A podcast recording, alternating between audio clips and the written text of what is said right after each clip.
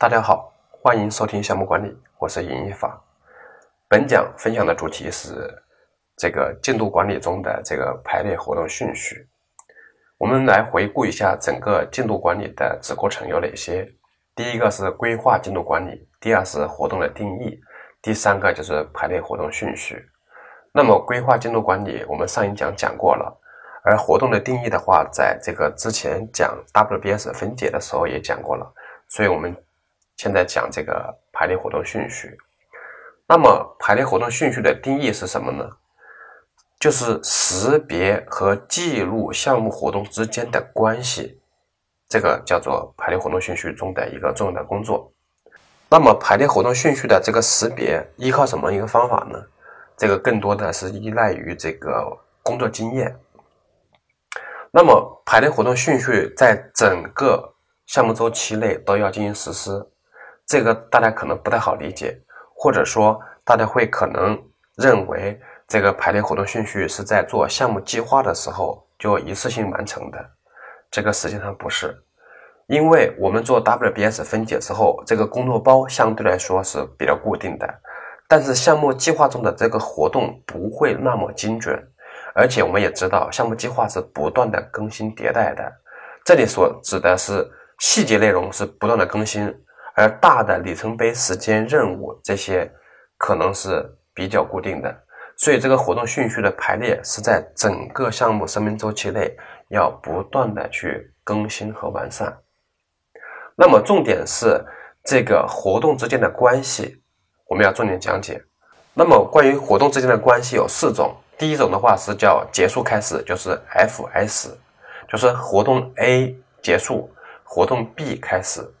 这个是多数工作都是这样一个逻辑关系。比如说，我们要先做出产品，再对产品进行做测试，多数工作都是这种逻辑关系。这个就不多讲了。第二种逻辑关系是叫结束结束，就是 F F，表示 A 活动结束，B 活动也是结束，就是 A 活动结束是 B 活动结束的触发因素。比如说，我们进行生产装车。在生产装车的过程中，要进行问题的收集。那么我们在做计划的时候，这是两项工作：一个是有这个生产经理，或者说这个呃生产作业人员来组织进行装车。那么质量管理人员要同时进行这个问题的收集。这个装车可能从这个呃总装开始的第一工位到最后的下线的工位，可能要。进行七八十个，或者说一百多个工，那么这个车装下来可能需要一天的时间，因为在生产线上慢装车的时候，这个时间周期是很长的。好，那么这个装车的过程中的问题的收集是伴随着装车的结束，问题收集就结束了，因为是对生产线装车过程问题的收集，所以这个是 FF 表示活动 A 结束，活动 B 也结束。第三种的话叫做开始开始，表示 A 开始。B 活动也同时开始，这种的话，大家思考一下，有什么例子？好，我直接讲了，比如说我们生产线开始动起来，我们那个装车装配工作才能进行，就是生产线开始作业完之后，我们装配工作才能开始，这种表示 S 和 S。好，第四种的话是开始结束，就是 SF 表示。A 活动开始，B 活动结束，这种是不太常见的，不太多见的。我在培训的过程中会让大家思考这类的情况，多数情况下大家讲出的例子并不是这种情况，它可能是第一种情况，AFS 的情况，所以这种开始结束的不太常见。我给大家举一个例子，比如说值班工作，值班工作就这种开始和结束的关系，就是我下一个。岗位的人员到岗，我这个岗位人员才能够离开，表示 A 开始，B 才能结束。好，这四种关系讲清楚了，也举了例子，我相信大家也理解了。那么，是不是所有的业务活动之间都要进行这个活动之间的逻辑关系的识别呢？我告诉大家，理论上是要进行这个活动之间的识别，但是在实际工作过程中，项目计划中的活动非常非常多，我们没有时间和精力去做一一的识别，所以我们要对这个计划中的关键任务以及关键路径上的任务进行一个逻辑的关系的识别。这是两个概念啊，一个是关键任务，表示它这个事情很重要，或者说它持续周期很长；第二个是关键路径上的任务。那么关键路径上的任务不一定都是关键任务，它可能是一个很短的事儿，比如说一个评审，它就是半天的事儿，但是这个属于关键路径上的任务，要进行逻辑关系的识别。好，另外在做这个关系识别的时候，还要考虑的依赖关系。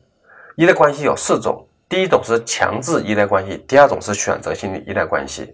那么什么叫强制依赖关系呢？就是这个两个活动之间的话是有强关联的，比如说你先做设计。再做样品，再做测试，必须后面的活动是强制依赖于前面的这些活动的。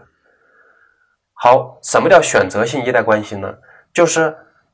我最好是这样，但是不这样也可以接受，没有原则性的一些要求。比如说，我们通常来讲，应该是做完产品的验证之后，再做过程的开发，比如工艺的设计啊、工艺的开发呀。那么实际上，我们为了这个加快项目的进度。是在没有验证结束的时候就开始进行工艺的过程的开发，这样的话能够提高项目的这个效率。呃，通常来讲，最大实践都是这么来做的，所以这种叫选择性依赖关系。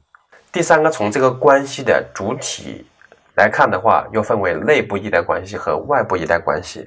那么，内部依赖关系指的是这个。依赖的主体是我们项目组内部的成员，比如说我们先做完数据的冻结之后，我再进行加工的制造。那么这个数据的冻结的话，是由产品工程师来制定的、来完成的。那么这个加工制造的指令由采购工程师下达给供应商的。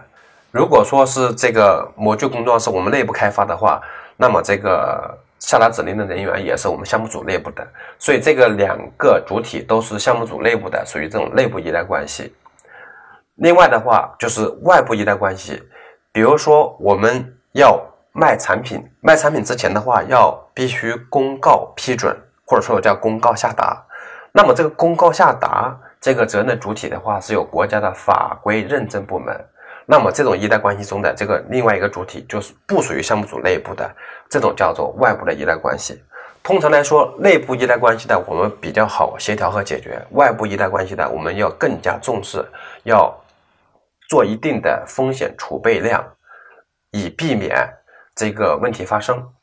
好，我们再来讲一下这个关于提前量和滞后量的这么一个概念。那么我们这个活动通常来讲都是有 A、B、C、D，它这个前后的一个关系。那么比如说 A 结束，B 开始，它中间没有时间的这个间隔，呃，这种的话就是正常的一个理想的状态。假如说我们排计划的时候，我们这个 B 和 C 这两个活动之间。它是前后逻辑的一个关系，但是我们为了压缩进度，为了赶工，我们把 C 提前到 B 结束之前的某个时间段，比如说提前个五天或者十五天，那么这个这个叫做提前量，就是本来应该是 B 结束才能开始这个 C，但是我们 C 的开始时间提前了十五天就要开始，这个叫提前量。同样来说，假如说 C 任务在 B 任务结束之后的十天再开始，那么这个叫做滞后量。所以说，这个提前量和滞后量指的是这种前后逻辑关系中的这个时间间隔。那么我们都知道有一个词叫关键路径，就是关键路径法。那么关键路径法的话，就是指这个提前量和滞后量中这个没有时间间隔的这条路径叫关键路径。好，我们这个排列活动顺序的话，这些所谓的工具技术，这个刚才有一些讲到，比如说关于这个绘图法，还有提前滞后量，还有这些依赖关系，这些都是我们要理解的。那么它的输出非常重要一个输出是进度网络图。好，那么什么是叫网络图呢？就是以这个节点表示活动，用一种或者多种逻辑关系把这些活动链接起来的，形成一种网络状的这种计划，就叫网络图。那么这种技术的话，又称为节点法，呃，其中关键路径法的话，也是基于这个网络图来呃构建和实施的。好，关于这个网络图的讲解，这个由于我们是语音课，是很难把它说清楚的，这个需要有这个图才能把它讲清楚。那么未来我们在视频课或者说线下课的时候去讲解，语音课的话，网络图的内容我们就不重点讲授了，大家可以去看偏 book 上书上的这很多网络图，这些知识的话，应该只要有这个初中的水平的话，就能够把它看懂看清楚，所以也不是我想讲的一个重点。好，关于这个排列活动顺序、制定网络图，就讲这些内容，欢迎大家收听下一讲。